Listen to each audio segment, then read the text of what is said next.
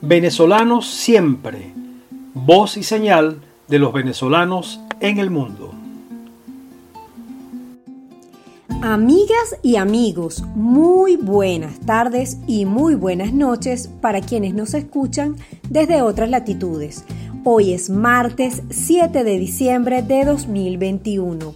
Bienvenidos a su programa Venezolanos Siempre, voz y señal de los venezolanos en el mundo. Este programa es una producción de la plataforma Venezolano Siempre en alianza con Radio Comunidad. Nos acompañan Elías Santana en la dirección de la emisora, Norangel Liscano en la coordinación general. En las redes sociales y portal web de Radio Comunidad, Victoria Nieto. En la edición y montaje, Raúl Sánchez. En los controles, Rafael Cedeño. La música que identifica nuestro programa es de Miguel Ciso. En la conducción del programa les acompañamos Valentina Sánchez, Ismael Pérez Vigil y Luisa Torrealba. Pueden sintonizarnos a través de www.radiocomunidad.com o descargando la aplicación Radio Comunidad Venezuela por las tiendas Google Play y Apple Store. Los invitamos a seguir a Radio Comunidad a través de sus cuentas en Twitter e Instagram arroba Radio Piso Comunidad o en Facebook como Radio Comunidad Venezuela. También los invitamos a seguir a Venezolanos Siempre a través de la página web venezolanossiempre.org. En Twitter e Instagram nos encuentran como arroba siempre1 Nuestro correo electrónico es gmail.com Hoy en nuestra sección Noticias en Positivo les contaremos sobre Nordi Viloria, pediatra venezolana reconocida como la mejor médico de La Plata, Argentina. Les contaremos también sobre el videoclip Venezolanos Cantan Mi Querencia, producido por la Orquesta Magia Caribeña con una interpretación magistral de la canción Mi Querencia del maestro Simón Díaz, realizada por Gilberto Santa Rosa. En nuestra sección Venezolanos Talentosos conversaremos desde México con el arquitecto y experto en patrimonio cultural Orlando Araque. Sean cordialmente bienvenidos a su programa Venezolanos Siempre, voz y señal de los venezolanos en el mundo es noticia. El rector principal del Consejo Nacional Electoral, Roberto Picón, informó durante su participación en un foro organizado por el Foro Cívico de Venezuela y la organización no gubernamental Dale Letra que el organismo ya inició las conversaciones para evaluar la actualización del registro electoral en el exterior.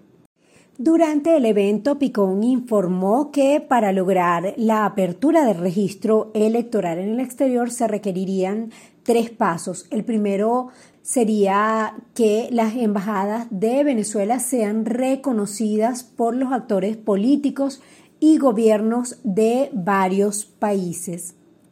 De igual forma, señaló que sería necesaria la coordinación técnica entre el Consejo Nacional Electoral el SAIME y los organismos migratorios de cada país. Y en tercer lugar, señaló Picón que tendrían que acordarse los mecanismos de voto de nuestros connacionales que hacen vida en el extranjero.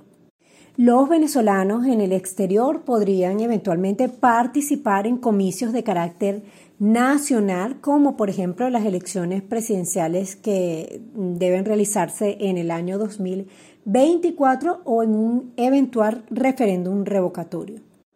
Recordemos que de acuerdo a la plataforma de coordinación interagencial para refugiados inmigrantes de Venezuela, conocida como la plataforma R4B, el número de migrantes venezolanos ya han alcanzado la cifra de 6.04 millones.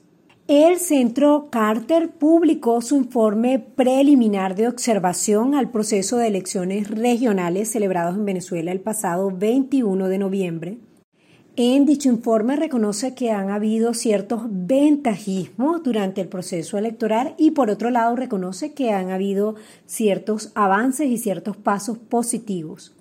De manera textual, el informe del organismo señala, las elecciones han tenido lugar en un contexto general de crisis socioeconómica y humanitaria agravada por la pandemia de la COVID-19 patrones de represión política, restricciones severas a los derechos de participación política y libertad de expresión, ventajismo manifiesto del gobierno y desigualdad de condiciones. Reconoció que a pesar de estos problemas, estas limitaciones que identificó en Venezuela, se lograron pasos importantes como la recomposición del Consejo Nacional Electoral de manera concertada con la Asamblea Nacional, la presencia de la observación internacional y el ciclo de diálogo entre la gestión de Nicolás Maduro y la oposición que se inició en México en el mes de agosto pasado. En su informe, el Centro Carter también destacó que los votantes, la sociedad civil y las organizaciones de observación nacional demostraron compromiso democrático durante el proceso electoral.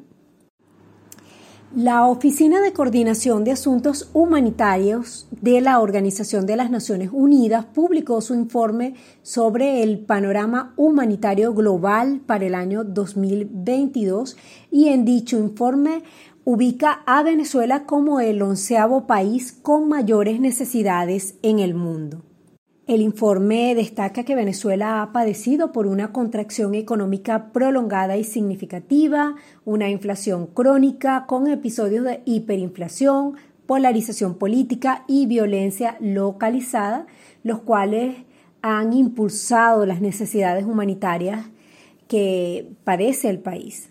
El informe también destaca el deterioro de los servicios públicos, que se ha registrado en Venezuela y que han tenido un impacto negativo en la vida de las familias venezolanas. El informe presentado por la Oficina de Coordinación de Asuntos Humanitarios de la Organización de las Naciones Unidas resalta que la inseguridad alimentaria y la nutrición forman parte de las principales preocupaciones en relación con Venezuela y destaca que la tasa de desnutrición aumentó del 2.5% en el año 2010 o en el lapso 2010-2012 al 27.4% en el lapso 2018-2020.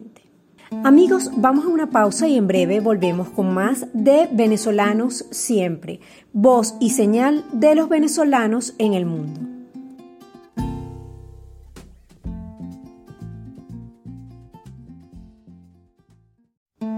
Notas en positivo.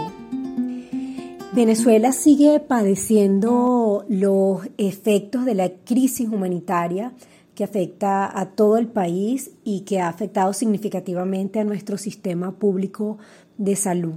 Sin embargo, a pesar de las limitaciones, de la falta de dotación, de la falta de insumos, de los casi inexistentes salarios que reciben los profesionales del área de la salud, ellos se empeñan en seguirse formando y en trabajar con mucha ética, con mucha mística para dar lo mejor de sí y poder salvar la vida de miles de personas cada día. Esto ocurre tanto en Venezuela como en el exterior, donde nuestros venezolanos están dejando nuestro país muy en alto y se están destacando en el ejercicio de la medicina. Hoy queremos compartir la noticia de la pediatra venezolana Nordi Viloria, quien resultó ganadora como la mejor médico de la municipalidad en La Plata, Argentina. Viloria quedó seleccionada luego de competir con médicos de 46 centros de salud de Argentina y pues se ha destacado como la mejor médico de La Plata en Argentina, especialistas eh, en el área médica de Argentina han dicho que la venezolana tiene bien merecido este premio, pues eh, ha trabajado de manera ardua por los niños, por los pequeños pacientes que ha atendido en el contexto de la pandemia COVID-19. Nordi Viloria es médico graduada en la Universidad Central de Venezuela y pues salió del país buscando mejores oportunidades. Para ella nuestras felicitaciones y pues un orgullo que nuestros médicos sigan dejando en alto el nombre de Venezuela y que sigan trabajando comprometidos con mucha mística y con mucha vocación. Felicidades entonces para Nordi Viloria, eh, galardonada como mejor médico en el municipio o en la ciudad de La Plata, en Argentina. El pasado mes de noviembre fue estrenado el videoclip titulado Venezolanos cantan mi querencia. En esta pieza audiovisual, más de 100 venezolanos ubicados en diferentes puntos del mundo se reúnen para acompañar al cantante Gilberto Santa Rosa en la interpretación de ese gran tema de nuestro maestro Simón Díaz, Mi Querencia. Este videoclip producido por iniciativa de la Orquesta Magia Caribeña y de su líder Federico Junior reúne, como dijimos, a más de 100 venezolanos, entre los que se encuentran locutores, periodistas, animadores, deportistas, artistas, todos destacados en sus respectivas áreas y ubicados en distintas partes del mundo. De esta manera le rinden tributo a nuestra amada Venezuela, pero también le rinden tributo a nuestro queridísimo maestro Simón Díaz. Y qué mejor manera que hacerlo con la interpretación magistral de Gilberto Santa Rosa y el acompañamiento audiovisual de todos estos talentosos venezolanos que participan en este videoclip. Este videoclip lo pueden ver en el canal oficial de la red social YouTube de la Orquesta Magia Caribeña. Vamos a escuchar parte de lo que fue la interpretación que hizo Gilberto Santa Rosa del tema Mi querencia del maestro Simón Díaz y que es acompañada, como ya le dijimos, de un videoclip en el que participan talentosos venezolanos ubicados en distintas partes del mundo. Hola, ¿qué tal amigos? Les habla Federico Junior de la Orquesta Magia Caribeña y quiero invitarte para que veas este bonito audiovisual titulado Venezolanos cantan mi querencia. Más de 100 venezolanos alrededor del mundo, entre locutores, animadores, deportistas, en fin, venezolanos todos, participan en este video.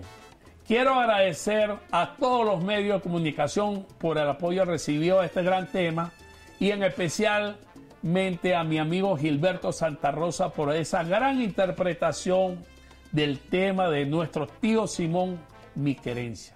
Bueno, no queda más nada que invitarlo a ver este gran video y te lo dice más caribeña, que como que no querido la salsa venezolana. Federico Junior, vamos a verlo.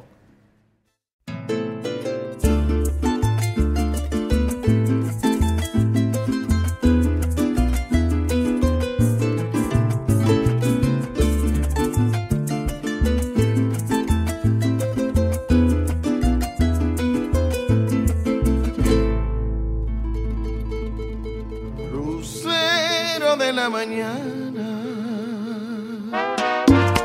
Préstame tu claridad para alumbrarle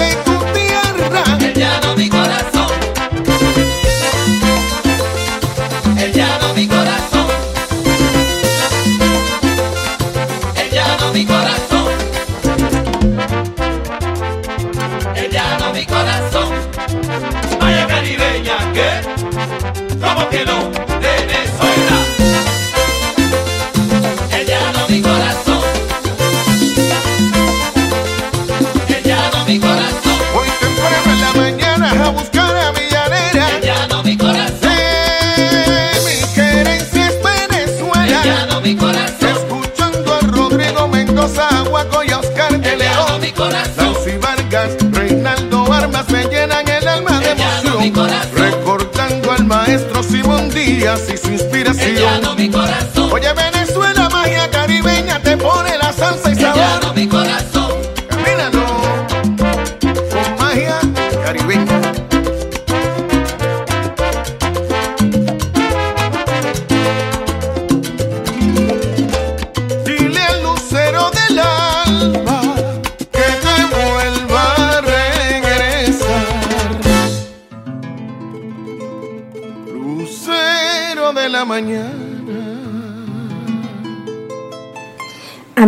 vamos a una pausa y volvemos con más de venezolanos siempre.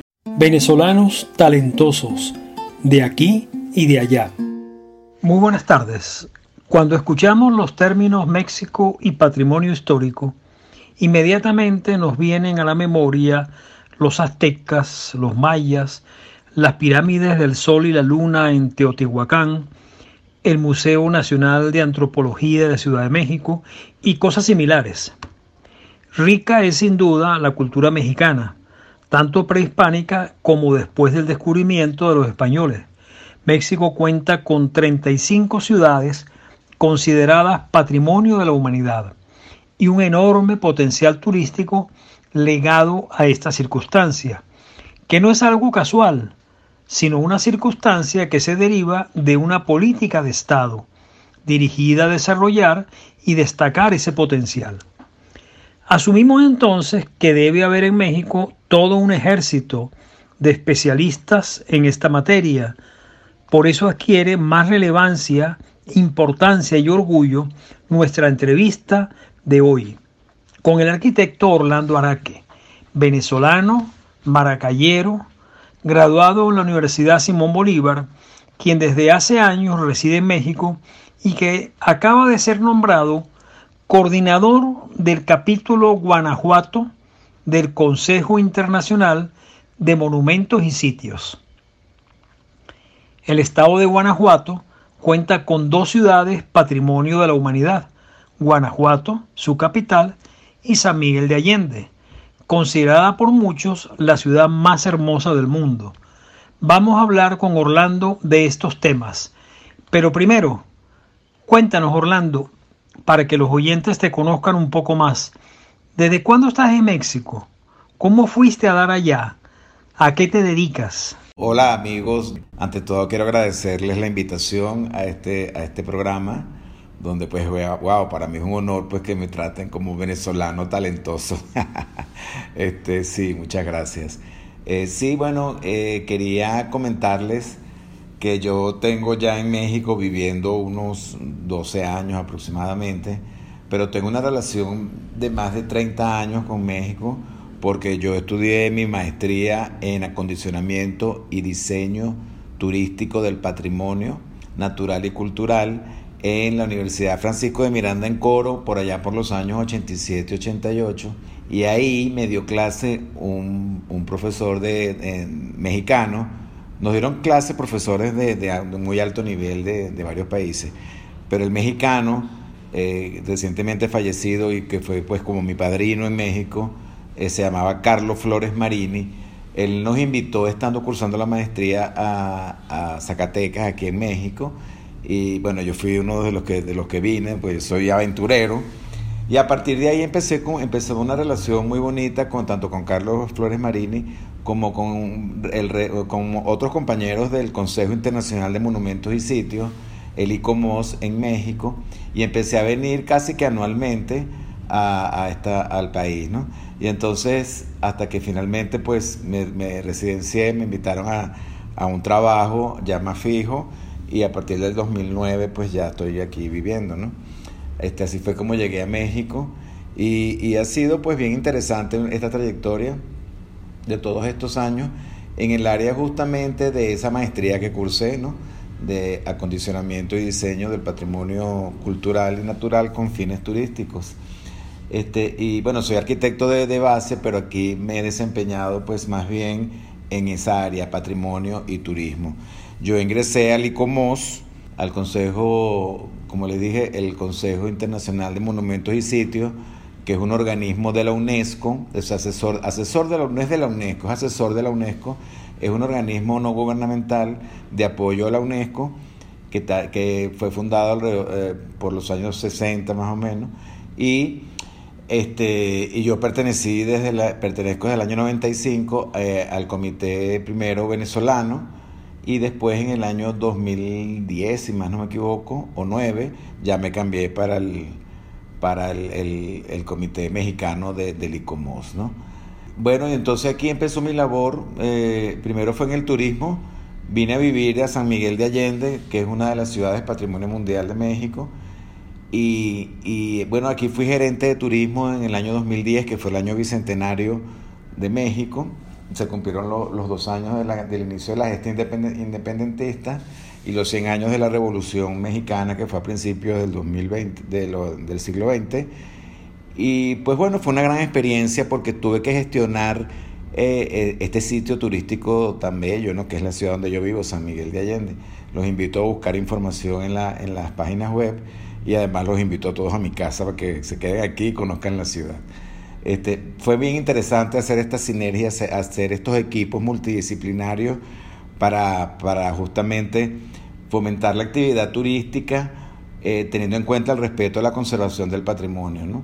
Entonces, eh, sí, o sea, el ICOMOS es un organismo que se encarga de, de, de, velar por esta conservación del patrimonio, de velar por, las, por la sensibilización patrimonial para que las comunidades conozcan este, cuál es su patrimonio, que, bueno, las comunidades, el patrimonio se debe a las comunidades, forma parte de su identidad, pero a veces no lo conocen, ¿no? Entonces, este, bueno, entonces he estado entre el área del turismo y el área del patrimonio, haciendo los esfuerzos para la conservación y trabajando en planes de gestión, estudio de sitios. Este, por cierto, el último caso que, que, que tuve en mis manos fue estudiar un, pueblito que queda aquí al lado de San Miguel, que se llama Comonfort, en el estado de Guanajuato, para que integrara el programa Pueblos Mágicos de, México. Es un programa de la Secretaría de Turismo de México. Este ya no, digamos, ya no es UNESCO con las declaraciones Patrimonio Mundial, sino la Secretaría de Turismo de México con un programa de proyección de estos poblados que tienen una identidad única.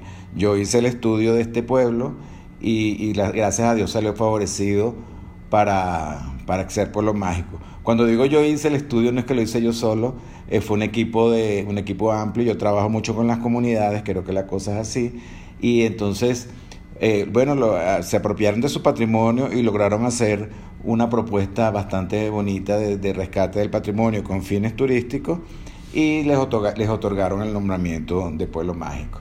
Entonces, bueno, en eso estoy yo en México, pues trabajando en esas dos áreas de patrimonio de patrimonio y turismo y, que de verdad que es, lo, que me, lo que me apasiona, pues, pues sí, es, esa es mi historia en México, amigos. Orlando, como decía en la introducción, en un país donde hay tantas personas especialistas en esa materia, sin duda es un honor y un reconocimiento a tu capacidad, a tu trayectoria, a tus conocimientos, el nombramiento que acabas de recibir.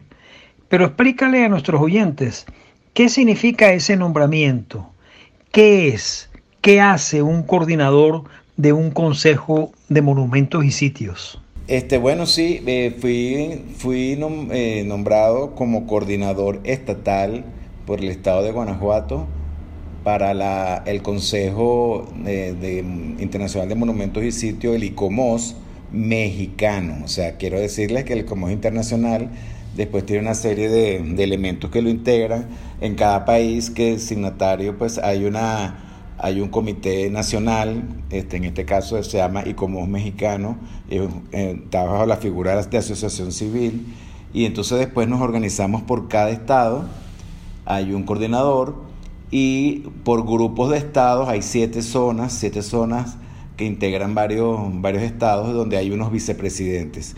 En este momento yo soy vicepresidente desde hace unos cuatro años por ahí, o un poco más, ¿no? Como, como cinco años. Soy vicepresidente de la, de la zona 4 que integra Ciudad de México y los estados de Tlaxcala, Hidalgo, eh, Querétaro y Guanajuato, ¿no? Entonces, bueno, ahora pues eh, los compañeros aquí del estado pues con, me me dieron la batuta para yo coordinar. ¿Y qué, es lo que coordinamos? Pues justamente ser vigilantes del patrimonio, ser eh, transmisores de la, del mensaje a, a, las comunidades que residen en el Estado sobre esos elementos que, que, que, son base de su identidad, que les da sentir ese sentido de pertenencia, son términos que seguramente ustedes han escuchado y que son básicos para la buena gestión del territorio, ¿no?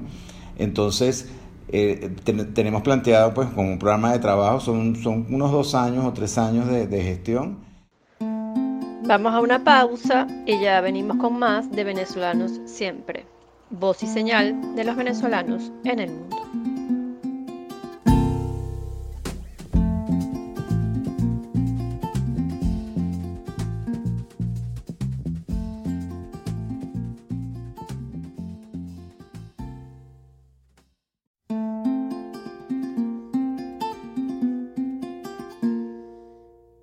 De regreso seguimos conversando con Orlando Araque desde México. Yo estudié en España también turismo cultural y después me también hice una maestría en gestión cultural. Entonces como gestor cultural sí me tiene me apasiona y me preocupa mucho que el mensaje interpretativo de, de los sitios patrimoniales llegue efectivamente al público, a los habitantes, ¿no?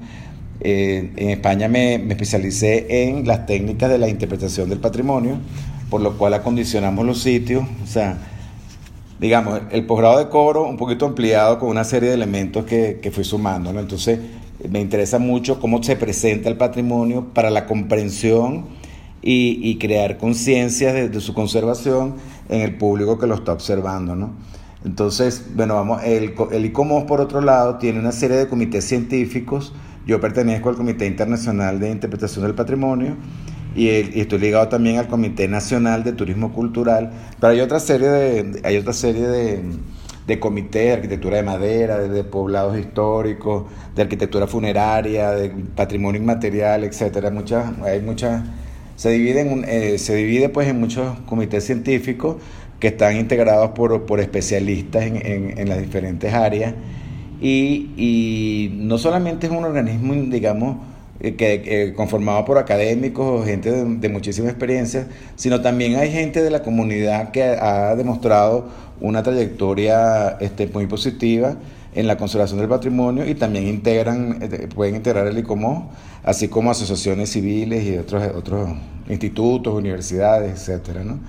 Entonces, bueno, yo voy a coordinar las acciones, eh, voy a coordinar un equipo de trabajo que ya les dije, un equipo de trabajo horizontal, un equipo de trabajo multidisciplinario, para entre todos este, vigilar, conservar, hacer propuestas eh, este, creativas y proactivas para la conservación del patrimonio en el estado de Guanajuato. ¿no? Entonces, pues sí, porque este, como, como decía Ismael en la introducción, este es un país rico, muy rico en, en la parte patrimonial. Eh, México tiene 35 sitios declarados Patrimonio Mundial este, por, la, por la UNESCO. Eh, que se dividen en patrimonio natural y patrimonio cultural también, ¿no? Pero entonces, en el patrimonio cultural, México cuenta con 10 ciudades históricas, 8 zonas arqueológicas, 3 conjuntos monumentales, 3 bienes de arte moderno, un itinerario cultural, 2 paisajes culturales, un bien de arte rupestre y 7 bienes naturales. En el estado de Guanajuato existen dos ciudades históricas, que es la capital Guanajuato y San Miguel de Allende, donde yo vivo, y además Guanajuato está atravesado por el, por el itinerario cultural, que es el Camino Real de Tierra Adentro, que, que sale en principio, o sea, la Declaración de Patrimonio Mundial eh, comprende desde Ciudad de México hasta Santa Fe, Nuevo México. Entonces, es, como, digamos, es un camino que es binacional en este momento, aunque la parte declarada es la correspondiente, Patrimonio Mundial es la correspondiente a México. Entonces, por otro lado, eh, esto que les acabo de contar de todas estas, estas 35 bienes, fueron declarados bajo la, figura de la Convención del año 72 sobre la protección del patrimonio mundial, cultural y natural.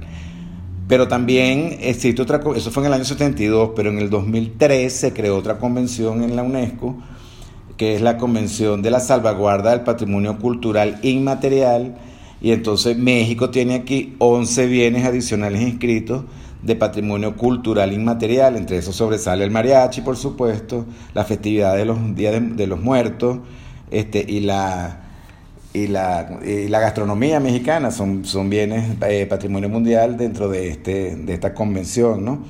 Y por otro lado, los pueblos mágicos, como les estaba contando, terminan de, de, llenar este panorama patrimonial con 132 pueblos mágicos. De verdad que México tiene una riqueza increíble en patrimonio que vale la pena conocer, amigos. Gracias. Orlando, muchos venezolanos ignoran que en Venezuela tenemos cosas que están clasificadas por la UNESCO como patrimonio de la humanidad, como por ejemplo Santa Ana de Coro y la Vela desde 1993, el Parque Nacional Canaima, la Ciudad Universitaria de Caracas, los Diablos Danzantes de Venezuela y varias cosas más que pudieran promocionarse como oferta turística de Venezuela, nacional e internacionalmente. Y pareciera que no se hace. Es así. No se hace o no se hace adecuadamente. ¿Qué lo impide y cómo podríamos hacerlo? Bueno, este, como, como les decía anteriormente, pues eh, no es que solamente muchos venezolanos ignoran que en Venezuela hay patrimonio mundial declarado, eso ocurre en todos los países del mundo, o sea, por, justamente por eso es que yo les decía anteriormente, mi preocupación por la sensibilización y la información, que la información sea clara y llegue al público para que conozcan los elementos que conforman su patrimonio. Porque hay otra cosa que les quiero decir, es un patrimonio declarado por la UNESCO que es patrimonio mundial, pero los niveles del patrimonio bajan hasta los niveles familiares, o sea, el patrimonio de tu familia, el patrimonio de tu ciudad, de tu urbanización, de tu estado, y el patrimonio pues de, en varios niveles. Entonces, eh, yo sí creo que hay que ir enseñando estas cosas y realmente poner, ponerle como como, o sea, poner, poner la atención en esto, ¿no? que las comunidades se vayan formando y vayan conociendo su patrimonio, es algo que a mí me interesa muchísimo. Sí, efectivamente en Venezuela, en la Convención sobre la Protección del Patrimonio Mundial Cultural y Natural del año 72, están, están ya declarados Coro y la Vela como patrimonio cultural, el Parque Nacional Canaima como patrimonio este, natural, y está la ciudad universitaria también patrimonio patrimonio cultural de, arquitectura moderna y por la integración de las artes y todo esto. Sin embargo, Coro, hasta donde tengo entendido, no ha salido todavía, está, lo pusieron después en la lista del patrimonio mundial en peligro, fue, porque puede perder la declaración por, por problemas en la gestión del sitio. ¿no? Esto es bien interesante. Y por otro lado, en la Convención del Patrimonio Inmaterial, Venezuela tiene ya registrado siete sitios, creo, siete sitios Sí, porque son los, los, este, los diablos danzantes de, de Chuao y la costa central de Venezuela, la parranda de San Pedro, este, que creo que es por Guarenas y Guatires, por ahí. Está el Carnaval del Callao, está ah, los cantos de trabajo en los llanos, esa, esa es compartida con Colombia, los cantos de trabajo de los llanos. Están las tradiciones orales de Mapoyo en Guayana, que son unas tradiciones indígenas, es un territorio mágico, es increíble Está también, pues, ah, el cultivo de la, de la curagua, creo que se llama la, la planta esta del estado Monaga, toda la, la, parte de la tecnología para poder producir esta planta con la que se hacen después elementos de, de artesanía.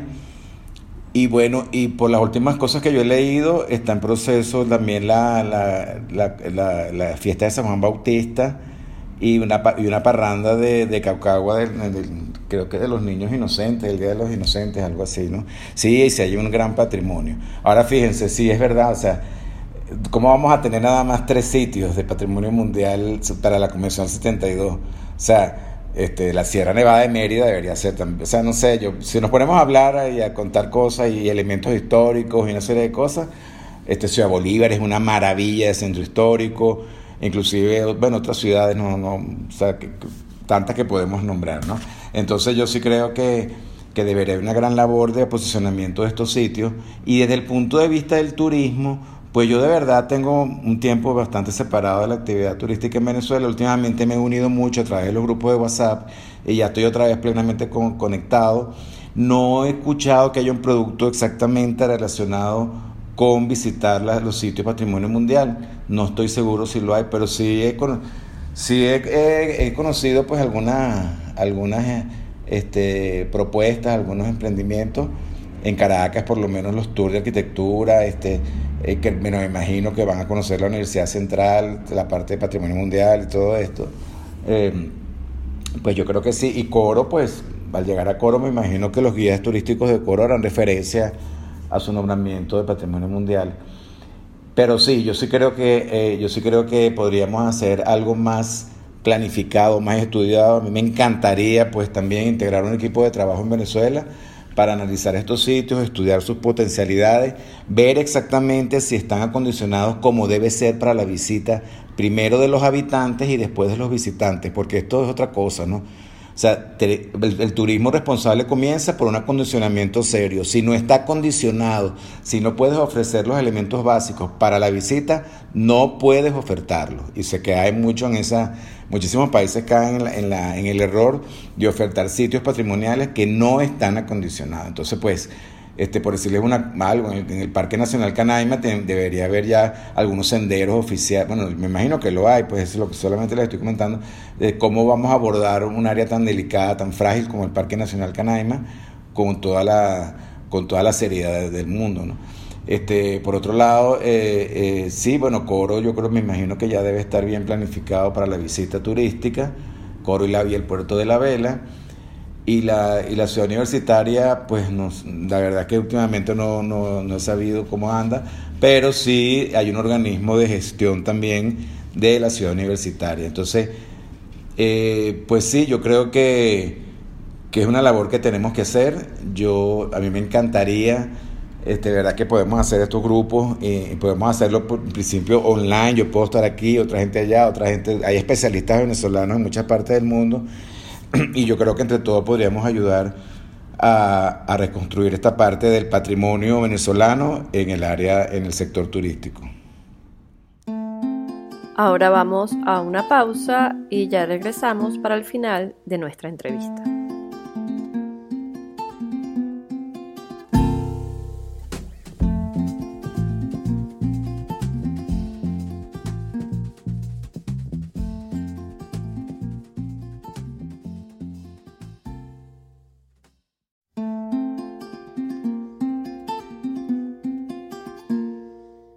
Finalmente, Orlando, hoy tenemos 6 millones de venezolanos viviendo en el exterior, que se han ido por muy variadas razones, siendo las más importantes últimamente la búsqueda de oportunidades que aquí se les han cerrado.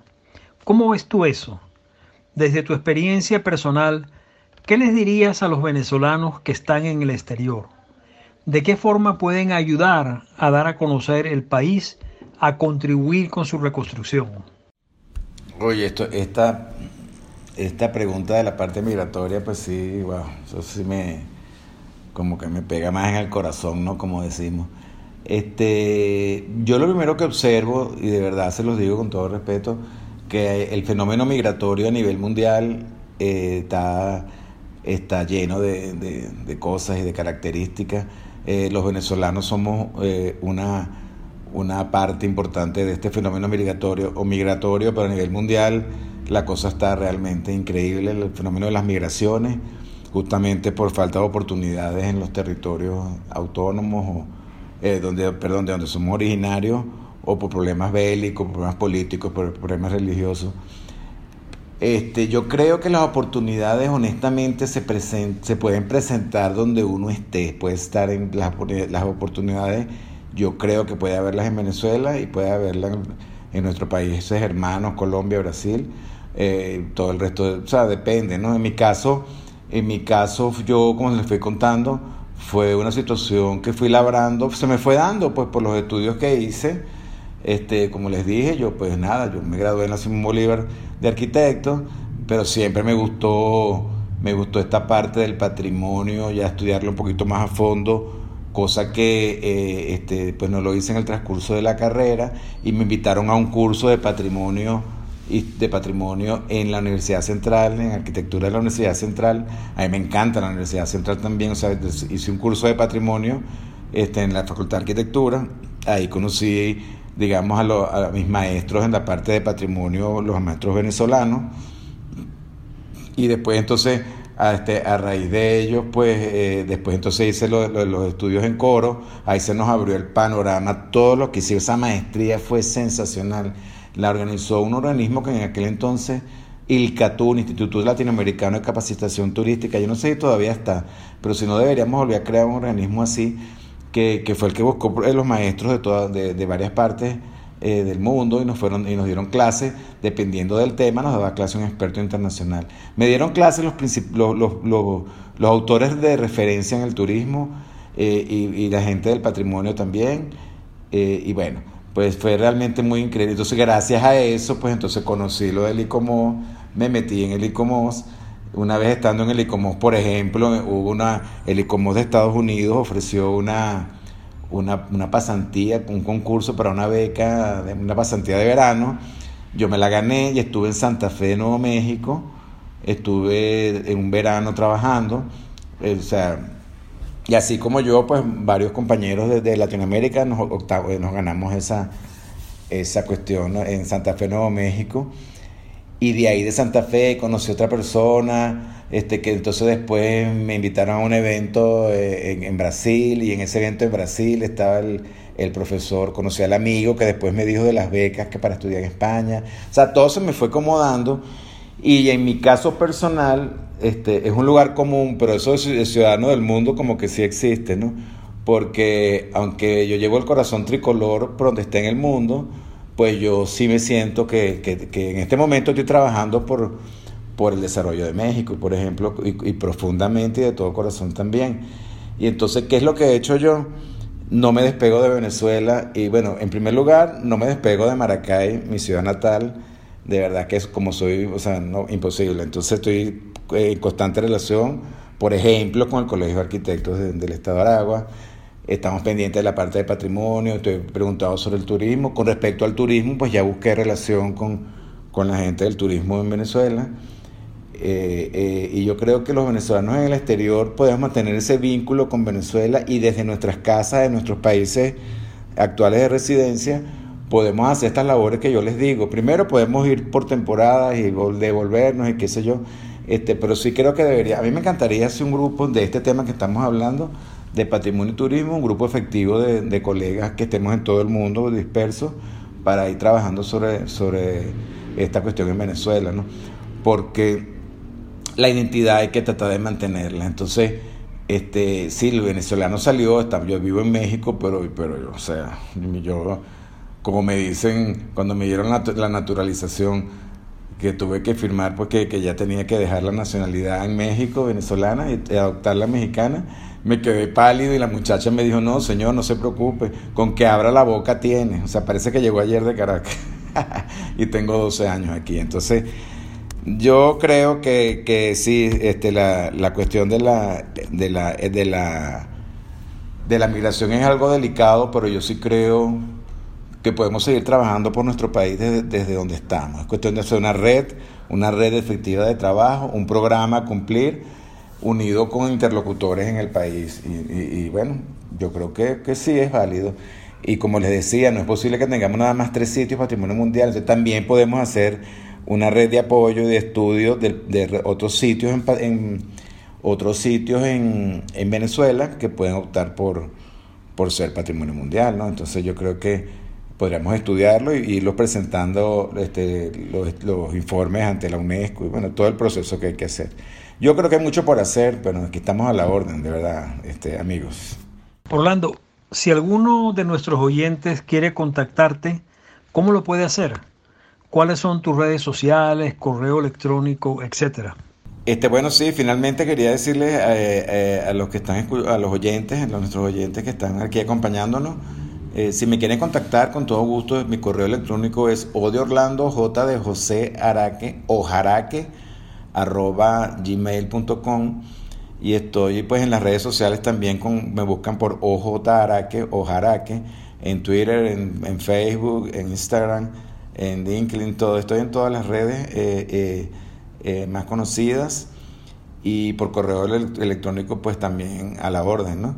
Será un placer poder colaborar con ustedes y esta propuesta de, de hacer un equipo multidisciplinario de venezolanos este, en el exterior y en el interior de nuestro país, que podríamos tratar de hacerlo a ver cómo nos va, una prueba piloto de, de trabajar en pro de la buena gestión del patrimonio en la actividad turística.